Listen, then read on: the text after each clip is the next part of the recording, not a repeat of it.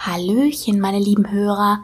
Bevor es mit der heutigen Interviewfolge losgeht, möchte ich euch einmal noch darauf hinweisen, dass dieser Podcast natürlich nicht die Fachanwaltsberatung in eurem Fall ersetzt. Das soll er auch nicht. Ich erhebe auch nicht den Anspruch, das zu tun.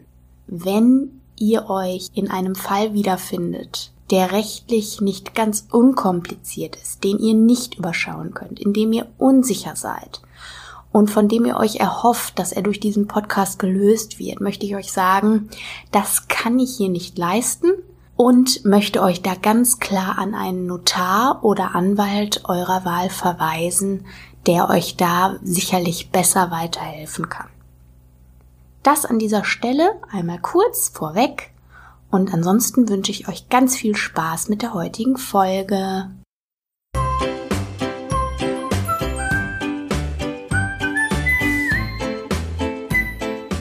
So, Hallöchen. Für uns sind fünf Minuten vergangen, für euch sind zwei Wochen vergangen.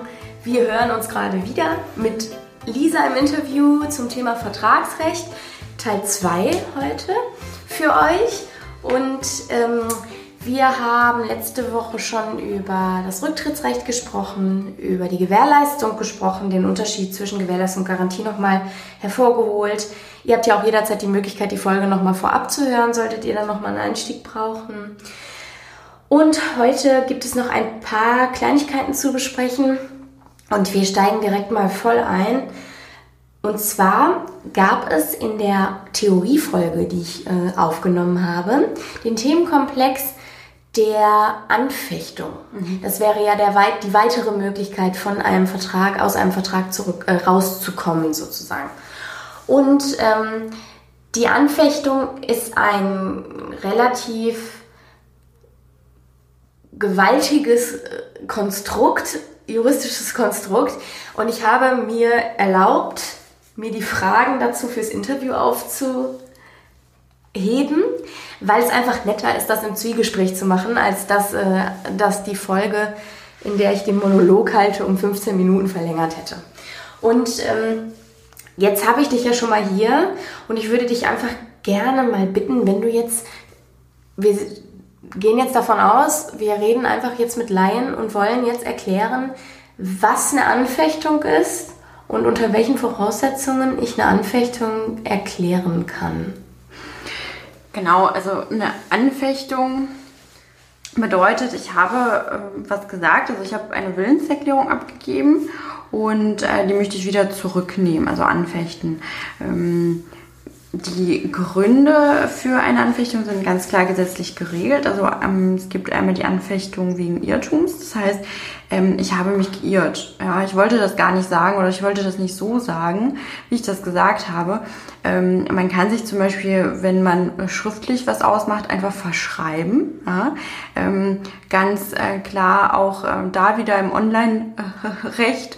Ähm, ich weiß nicht, ob ihr da schon mal darauf gestoßen seid und das mal gesehen habt. Ähm, da gibt es ähm, ab und an mal Angebote, da wird eine Ware, die ja vielleicht deutlich äh, teurer ist, äh, für ganz wenig Geld angeboten, weil der Verkäufer sich einfach schlicht und ergreifend verschrieben hat und vielleicht eine Null vergessen hat. Ja, da habe ich ähm, irgendwie einen Gebrauchtwagen, der kostet 2000 Euro, da war nur 20 reingeschrieben offensichtlich habe ich ein paar Nullen äh, oder mich mit der Kommastelle vertan, ja, ähm, habe mich damit ähm, bei meiner Erklärung geirrt, ja, das ist der sogenannte Erklärungsirrtum.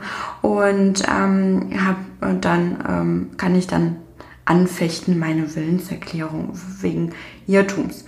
Ähm, dann gibt es noch die Möglichkeit anzufechten äh, aufgrund äh, von äh, Täuschung. Ja, also ich wurde ähm, irgendwie gelockt, weil mir irgendwas versprochen wurde, was es gar nicht gibt und ich wurde einfach getäuscht und hätte ohne diese Täuschung ähm, die ähm, Willenserklärung gar nicht erst abgegeben. Zum Beispiel, ähm, ich ähm, oder stellen wir uns meine Oma vor, die kauft einen Rollator ähm, und äh, jetzt in, wird ihr gesagt, für den Rollator brauchen sie keinen Führerschein. Ja? Ähm, dann kauft sie den. Und wenn man aber tatsächlich für diesen Rollator einen Führerschein braucht und sie hat keinen, dann hätte sie den ja gar nicht gekauft. Das heißt, sie wurde arglistig darüber getäuscht, ähm, dass sie den Rollator einfach so fahren kann. Und dann kann sie auch da anfechten, ihre Willenserklärung. Genau. Ähm, das äh, Ganze muss erklärt werden innerhalb einer bestimmten Anfechtungsfrist. Und ähm, da ist der Grundsatz, jetzt ähm, nehmen wir mal ganzen äh, Feinheiten raus, aber der Grundsatz ist, sobald ich merke, dass ähm, ich diese Willenserklärung so nicht abgeben wollte, muss ich eigentlich unverzüglich sofort äh, die Anfechtung erklären. Und ich muss jetzt nicht das Wort Anfechtung benutzen, ich muss jetzt nicht sagen, ich fechte an. Ähm, das reicht auch aus, wenn ich das einfach nur zum Ausdruck bringe und sage, ach, das wollte ich gar nicht. Ähm, dann äh, wird das einfach nur ausgelegt ähm, als Anfechtung, ganz genau. Okay. Aber es gibt ja auch noch andere Irrtümer, aufgrund derer man eine Anfechtung erklären kann. Der Erklärungsirrtum, das ist ja so die einfachste Variante. Genau. Das, was ich sagen wollte, das äh, ist nicht das gewesen, was ich tatsächlich gesagt habe. Ich habe mich da vertan. Ähm, wie sieht es denn da mit den anderen Varianten der Irrtümer aus? Also das kann ich ja erzählen. Also äh, die, ähm, der Irrtum über die Eigenschaft einer Sache ähm, wäre zum Beispiel dann, wenn ich ein Bild kaufe und ich denke, das ist ein Monet, aber ist es gar nicht, dann irre ich mich über eine wesentliche Eigenschaft dieser Sache. Und wenn ich dann feststelle, es ist gar kein Monet, es ist eine Fälschung oder ich habe mich vertan, das ist ein Mani und ich wollte aber ein Muni haben, ähm, dann habe ich mich auch da geirrt und kann auch da anfechten. Aber Achtung, nicht wegen des Wertes des Bildes kann ich dann anfechten, weil der Wert ist tatsächlich keine wesentliche Eigenschaft. Sondern nur eine unmittelbare Folge von dem, ganz genau. worüber ich mich geirrt habe, geirrt habe, jetzt in diesem Fall. Ganz ne? genau, ja, ganz okay. genau. Okay. Äh, genau, und es gibt ja auch noch eine dritte Sache, und zwar die widerrechtliche Drohung, wegen der man auch eine anfechtbare Willenserklärung abgeben könnte. Was steckt denn dahinter? Also neben der arglistigen Täuschung, der mich einfach durch, ähm, ja, durch List wirklich dazu bewegt werde, ähm, eine Erklärung abzugeben, ist es dann äh, bei der Drohung so, dass ich ja, ähm, dass mir mit einem Übel gedroht wird, falls ich die Erklärung nicht abgebe. Ähm, ganz plakativ, wenn ähm, mein Leben auf dem Spiel steht und mir gedroht wird, irgendwie irgendwas anzutun, äh, wenn ich äh, die und die Willenserklärung nicht äh, abgebe, also irgendwas nicht ähm, äh, kaufe oder sowas, äh, dann kann ich natürlich im Nachhinein auch diese Willenserklärung anfechten und sagen, die hätte ich so natürlich niemals abgegeben. Wenn er mit der Knarre nicht hinter mir gestanden Ganz hätte genau, und mir ja. die an den Kopf gehalten hätte. So ungefähr. Genau, genau. Ja, okay. Ähm, gut. Dann ähm, gibt es ja auch Fälle, kann ich mir jedenfalls vorstellen, in denen Leute etwas anbieten und versuchen sich im Nachhinein da rauszureden, indem sie sagen, oh, das war doch nur ein Witz, das habe ich gar nicht so gemeint. Ähm, da gibt es ja auch tatsächlich ein rechtliches Konstrukt, ja, du äh, spielst auf die Scherzerklärung Richtig. an. Ähm, also ja. genau, man geht davon, also wenn ich eine Scherzerklärung abgebe, dann gehe ich davon aus, dass äh, mein Gegenüber den Scherz auch versteht. Jetzt ist es natürlich äh, fraglich, also muss ich mich daran festhalten lassen oder nicht. Nur weil ich mir insgeheim gedacht habe, ach, mein Scherz ist doch klar, ähm, da wird auf den objektiven Dritten einfach abgestellt werden. Das da heißt, haben wir auch schon drüber gesprochen, da erinnert ihr euch vielleicht noch dran, hoffe ich. Ähm, das ist ja dieses das ist so ein Institut in Jura, worauf immer wieder zurückgegriffen wird, dieser objektive Dritte, der sich die Situation von außen und unbeteiligt anschaut und dann darüber urteilt. Genau. Und dann kommt es halt drauf an, hätte dieser ähm, Dritte das auch als Scherz äh, ähm, erkennen können oder nicht. Ja, aber ansonsten haben wir natürlich zwei ähm, Aussagen, die einem gegenüberstehen. Der eine sagt ja, naja, das ist natürlich, ich meine, das war ja auch scherzhaft gemeint, das war doch offensichtlich. Der andere ist aber eher ein ernsterer Typ, sagt, nein, ich habe das wirklich für bare Münze genommen. Und dann nimmt man eben diesen äh, äh, objektiven Dritten, ähm, der da mitschwingt und ähm, der muss sich das dann ähm, anschauen und beurteilen. Ganz genau. Okay, also das heißt, wenn ich eine Scherzerklärung mache, dann ist es quasi so, dass ich darauf abstelle, dass mein Vertrag oder meine Willenserklärung, die zum Vertrag geführt hätte, dass es die gar nicht gegeben hat. Weil, Ganz haha, genau. es war ja einfach bloß ein Witz. Genau. Äh, das hat also mit der Anfechtung dann direkt auch nichts zu tun, sondern es geht da einfach darum zu sagen, hör mal, da, da war überhaupt keine ernsthafte Absicht hinter. Genau, das scheitert also schon vorher. Dann brauchst du auch kein Rechtsinstitut für eine Anfechtung, um irgendwas rückgängig zu machen, weil es in dem Fall gar nichts rückgängig mhm. zu machen gibt. Okay, gut. Ähm, so, Jetzt wollen wir uns mal so ein bisschen äh, in die praktischen Gefilde bewegen. Es gibt Gerne. ja, ja, das ist ja, äh, ist ja dann nun auch dein, dein Gebiet. Heutzutage hat jeder seinen Internetanschluss zu Hause und man schließt einen Vertrag ab mit denen und sagt, ich äh, möchte gerne, weiß ich nicht, 50.000er DSL haben. Die Internetleitung ähm, muss ja nicht Glasfaser sein, aber irgendwie ein bisschen was Schnelleres. Und jetzt äh, stellst du fest, äh, das Internet ist aber trotzdem schleichend langsam. Das ist nicht so, wie du dir das vorgestellt hast. Testest das mal und stellst fest, ja, es kommen an, keine Ahnung, 40.000, 30.000 oder was auch immer. Was habe ich denn dann für eine Handhabe? Was kann ich denn dann machen? Genau, also dann hast du ja eine Leistung äh, gekauft und diese entspricht aber nicht dem Versprochenen. Also ist sie mangelhaft. Dann Genauso wieder- wie bei einer körperlichen Sache Ganz wäre genau. das, ja, okay. Das wäre mangelhaft. Ich habe bei, bei Vertrag wurde mir was versprochen, das ist was völlig anderes, was ich bekomme. Oder ein weniger sozusagen, das ich bekomme. Ähm, und dann kann ich natürlich ähm, ähm, unter Fristsetzung bestenfalls äh, meinen Anbieter anschreiben und äh, verlangen, dass ich bitte auch das bekomme, was ähm, ich ähm, ja, was mir versprochen wurde.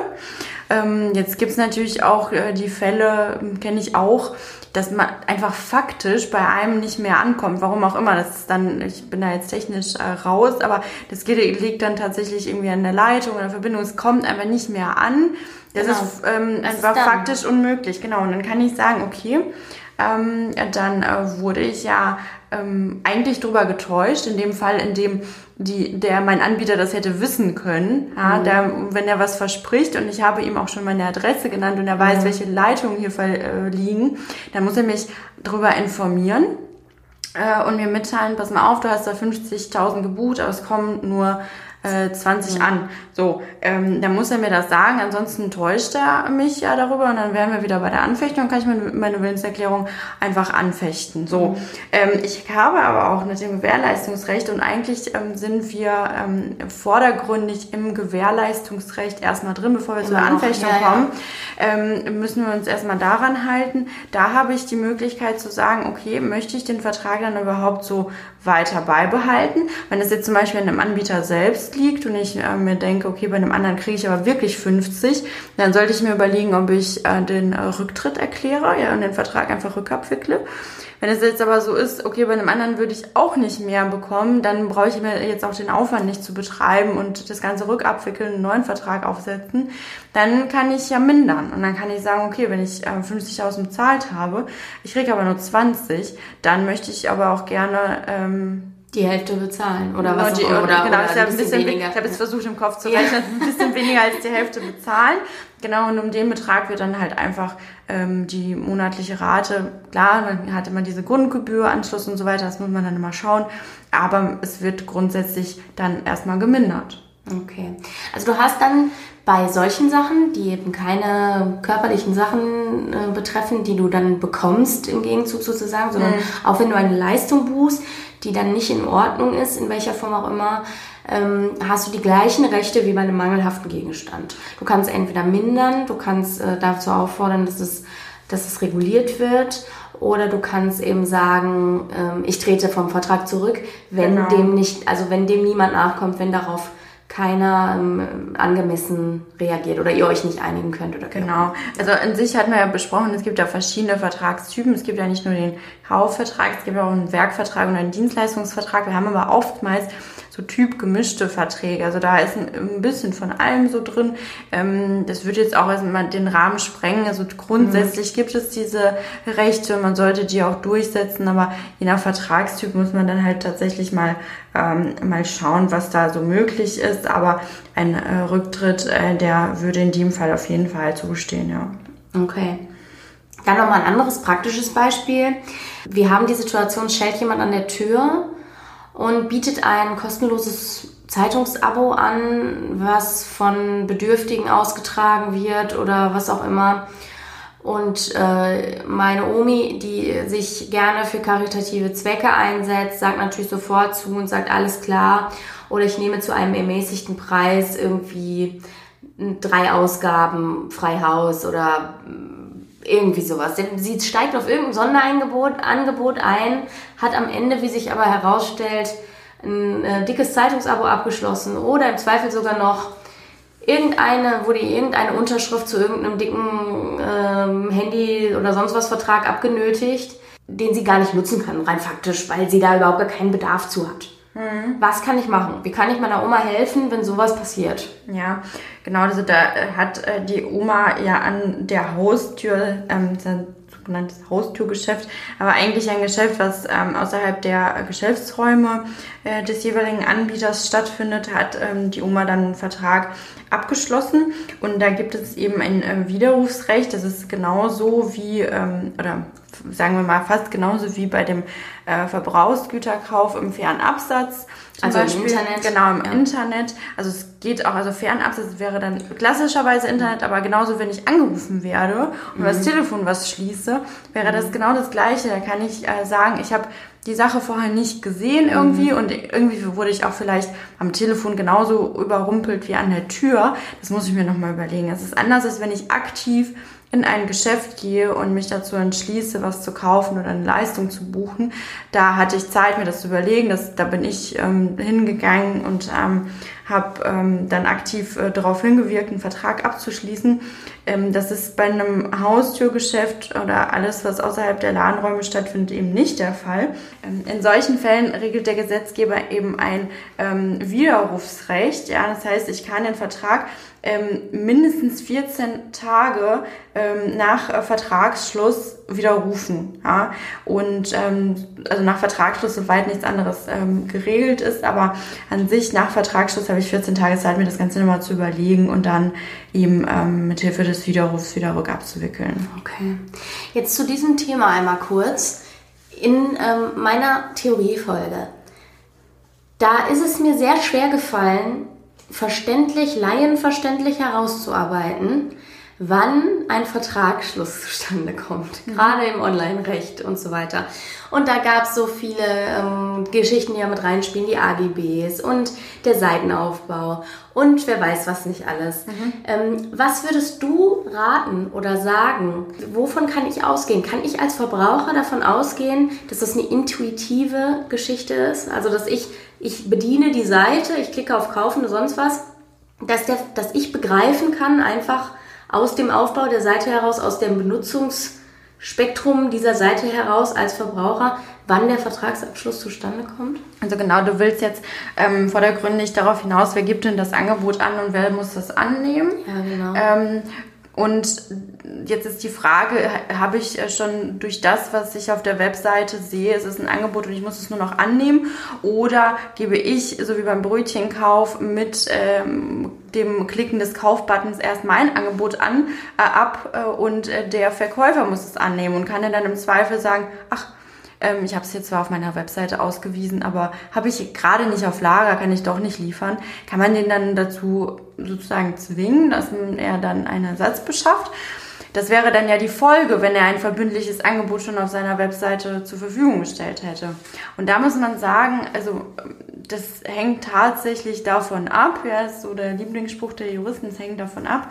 Man will sich nie festlegen, oder es kommt drauf an, man möchte sich nicht festlegen, jeder Fall ist natürlich anders und ähm, selbstverständlich äh, gibt es halt dafür dann auch eben ähm, Anwälte, die sich dann mit dem Einzelfall auseinandersetzen. Aber ähm, um so eine grobe Richtung vorzugeben, die ganz großen ähm, Plattformen und Anbieter, ja, die so gängig sind, auf denen man unterwegs ist und auf denen man die Sachen bestellt, die stellen ähm, verbindliche Angebote tatsächlich äh, aus. Das heißt, wenn es dort steht, ja, ich kann das kaufen, dann äh, klicke ich auf den Kauf-Button, dann habe ich im Zweifel, ja, und das ist jetzt äh, keine verbindliche Aussage, im Zweifel habe ich dann ähm, das Angebot angenommen und der Vertrag ist zustande gekommen. Weil wir uns in einem äh, verbraucherfreundlichen Rechtsraum bewegen, in dem wir davon ausgehen dürfen, als Verbraucher, als Laie, der sich einfach unbedarft sozusagen auf der Suche nach einem Gerät oder was auch immer oder einer Leistung im Internet bewegt, weil ich davon ausgehen darf, dass ich anhand dessen, was ich da tue, ähm, selber kapieren darf, wann ich einen Vertrag abgeschlossen habe. Genau, und ähm, du, man sagt ja natürlich auch, wenn ich das Kauf erwerben möchte, dann soll das auch geliefert werden. Da muss ich mich auch darauf verlassen, weil ansonsten ähm, kriege ich vielleicht irgendwann Bescheid, ach nee, doch nicht und äh, habe dann aber auch ein anderes Angebot dann sausen lassen oder sowas. Mhm. Und das bei den ganz großen Anbietern, also wir sprechen jetzt wirklich von Plattformen, bei denen viele ähm, Händler auch ähm, ihre Sachen verkaufen. Das ist auch in den allgemeinen Geschäftsbedingungen genauso geregelt. Das heißt, die Händler dürfen dann in ihren allgemeinen Geschäftsbedingungen jeweils nicht davon abweichen, weil die dann gegen die Plattformrichtlinien verstoßen. Das heißt, dort ist es wirklich so, wenn ich aber auf einer Webseite, die jetzt nicht so bekannt ist, einkaufe, ähm, die der Händler selbst betreibt alleine, ja, dann äh, kann das schon wieder anders sein und das wäre so mein Anhaltspunkt, den ich geben würde. Also die großen Plattformanbieter gegen die ein, einzelne Webseite des einzelnen Händlers. Ähm, bei, beim letzteren ist es durchaus nicht ausgeschlossen, dass der Händler sagt, das ist eine ähm, wie ein Schaufenster, das ich zur Verfügung stelle, stelle, aber ich garantiere dir nicht, dass es tatsächlich. Äh, so wie die Auslage beim Bäcker praktisch? Jemand auf dieses, äh, auf die Geschichte nochmal zurückkommt? Ganz genau. Mhm. Und ähm, das, ähm, ich muss dein Angebot sozusagen erstmal annehmen, bevor der Kaufvertrag zustande mhm. kommt. Okay. Gut. Ähm, so, jetzt eine kleine Sache noch, weil das ja auch äh, nicht immer ganz einfach ist. Was ist denn eigentlich mit der Verjährung von Ansprüchen? Also, es ist ein Anspruch entstanden, weil ich einen Vertrag abgeschlossen habe, zum Beispiel ich möchte gerne, dass mir jemand was bezahlt für, für eine Sache, die ich ihm zur Verfügung stelle, die ich ihm verkaufe oder für eine Leistung, die ich ihm verkaufe. Wie lange habe ich denn diesen Anspruch überhaupt? Also wie lange kann ich an den herantreten und sagen, zahl mir das, bis der aus dem Schneider ist, mhm. zum Beispiel. Genau, also ähm, die grundsätzliche oder regelmäßige Verjährungsfrist beträgt drei Jahre. Die fängt immer an äh, zu laufen ab Ende des jährigen Jahres, an dem der Vertrag zustande gekommen ist. Also wenn ich jetzt am 1.9. einen Vertrag abgeschlossen habe, dann verjährt der Anspruch nicht in drei Jahren am 1.9., sondern dann immer zum Jahresende. Das ist aber wirklich ähm, der Grundsatz sozusagen. Es gibt aber bestimmte äh, Rechtsgeschäfte, da kommt es wieder auf den Einzelfall an und wird vielleicht hier den Rahmen sprengen, aber es gibt bestimmte ähm, Rechtsgeschäfte, bei denen die Verjährungsfrist dann doch anders ist. Okay, aber ich meine jetzt einfach, wenn es jetzt um ganz normale Verträge geht, wir bewegen uns ja jetzt gerade äh, im, im völligen Alltagsbereich ja. sozusagen. Ne? Wenn es jetzt einfach wirklich darum geht, ich ähm, habe ein Auto verkauft ein gebrauchtes Auto privat verkauft, was auch immer. Der zahlt aber nicht. Hm. Also ich würde immer vom Grundsatz von drei Jahren ausgehen. Ähm, wenn wir uns jetzt aber bei den Mängelansprüchen ähm, im Kaufrecht zum Beispiel bewegen, dann liegen die im grundsätzlich bei zwei Jahren. Also Mängelgewährleistungsrechte kann ich grundsätzlich zwei Jahre lang geltend machen. Ähm, okay, wenn, ich, wenn, das Auto jetzt kaputt gewesen wäre. Ganz genau. Aber und auch neu oder was? Also jetzt genau, sind wir ja wieder bei einem, genau, also genau. ganz normale Mängelgewährleistung, über die wir am Anfang schon gesprochen haben. Genau, die ist zwei Jahre. Mhm. Genau. Ja, das okay. Aber, der aber so ein Zahlungsanspruch jetzt zum genau, Beispiel. Ne? Der wäre dann äh, tatsächlich wäre der in drei Jahren verjährt. Ja, genau. Und du meinst, äh, die äh, Vorschriften beziehungsweise die, die Ansprüche, die Vertrag, Vertragsansprüche, die dann andere Vorschriften haben, die sind ja genau im Gesetz geregelt. Ganz genau. Darauf möchte ich gar nicht so sehr eingehen, weil es geht ja jetzt tatsächlich nur um die ganz alltäglichen ähm, Geschichten, Verbrauchsgüterkäufe oder ähm, Privatverkäufe, solche Sachen. Und ähm, also das sind grundsätzlich erstmal drei Jahre. Ähm, und du kannst wahrscheinlich doch auch als Verkäufer dann in deinen AGB nichts Abweichendes regeln, was da drunter liegt, richtig? Genau, also insbesondere ähm, wenn es eben allgemeine Geschäftsbedingungen kommen dann ja vor, wenn die mehrfach verwendet werden und oftmals ist es dann ja so, dass sie vom Unternehmer verwendet werden. Auf der anderen Seite steht auch ein Verbraucher und der Gesetzgeber, der schützt den Verbraucher schon sehr, das muss man sagen. Und da gibt es halt Ausschluss, äh, Ausschlussgründe und ähm, der Grundsatz ist tatsächlich, und das kommt aber auch da immer auf den Einzelfall an, aber der Grundsatz ist, normalerweise kann man in den allgemeinen Geschäftsbedingungen nichts regeln, ähm, was unter dem ist, ähm, was der Gesetzgeber vorgibt als Schutz. Klar gibt es Ausnahmen und es kommt auch darauf an, wie man das regelt. Aber Ausnahmen gibt es ja immer, aber Ganz das, genau. das wollen wir jetzt gar nicht mal so sehr äh, beleuchten. Genau. Genau. Aber wir können jetzt schon sagen, wenn es um stinknormalen Vertrag geht, wo nichts äh, besonders äh, Fantastisches dranhängt, sondern es ist einfach eine ganz normale Kaufsache oder so, mir zahlt einer den Preis nicht, dann habe ich drei Jahre ab Jahresende, in dem der Vertrag zustande gekommen ist. Genau. Zeit, um diesen Anspruch geltend zu machen.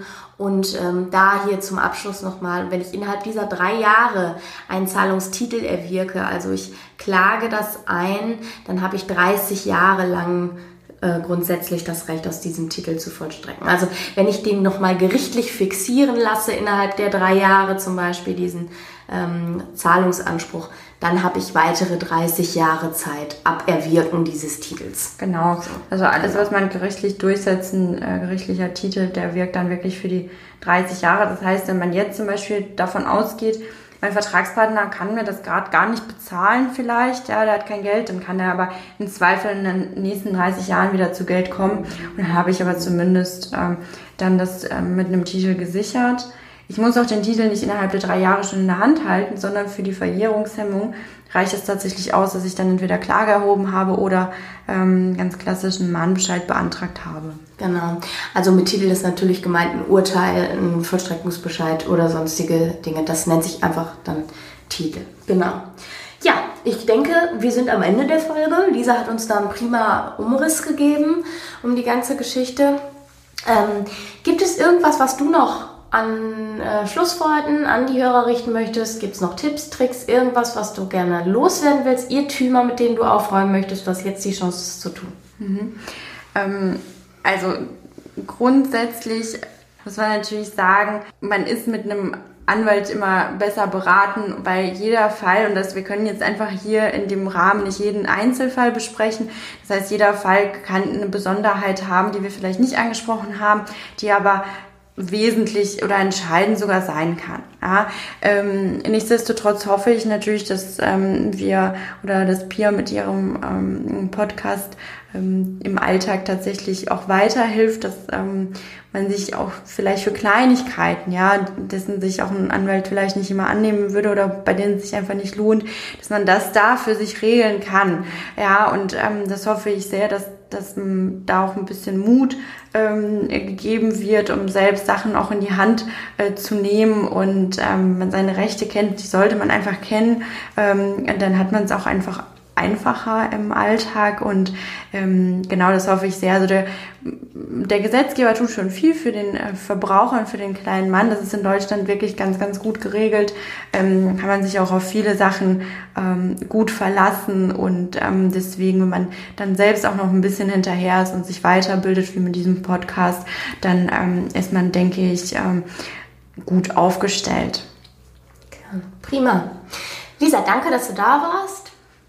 Wenn ich, Ich habe mich sehr mal- gefreut. Wunderbar. Wenn ich dich nochmal konsultieren darf für künftige Folgen, sollte es nochmal um dein Heimgebiet gehen, äh, würde ich mich sehr freuen. Die Hörer bestimmt auch. Und ich danke dir ganz herzlich und verabschiede mich für heute. Tschüss. So, meine Lieben, wenn euch das Interview gefallen hat, dann abonniert mich doch gerne da, wo ihr mich hört. Empfehlt meinen Podcast gerne weiter. Bei Fragen oder Anregungen dürft ihr mir gerne E-Mails schreiben, Kommentare auf Social Media, bei Instagram, Facebook hinterlassen. Dort findet ihr mich unter bitterechteinfach.podcast. Ansonsten ist meine E-Mail-Adresse info at bitterechteinfach.de. Wenn ihr tiefer in die Themen einsteigen wollt, die wir besprochen haben, schaut doch einfach mal, ob es zu diesem Thema ein E-Book von mir gibt. Das könnt ihr für einen Mini-Preis über Amazon erwerben. Ihr findet meine Bücher auf meiner Website www.bitterechteinfach.de. Ansonsten wünsche ich euch wie immer eine gute Zeit und sage bis ganz bald.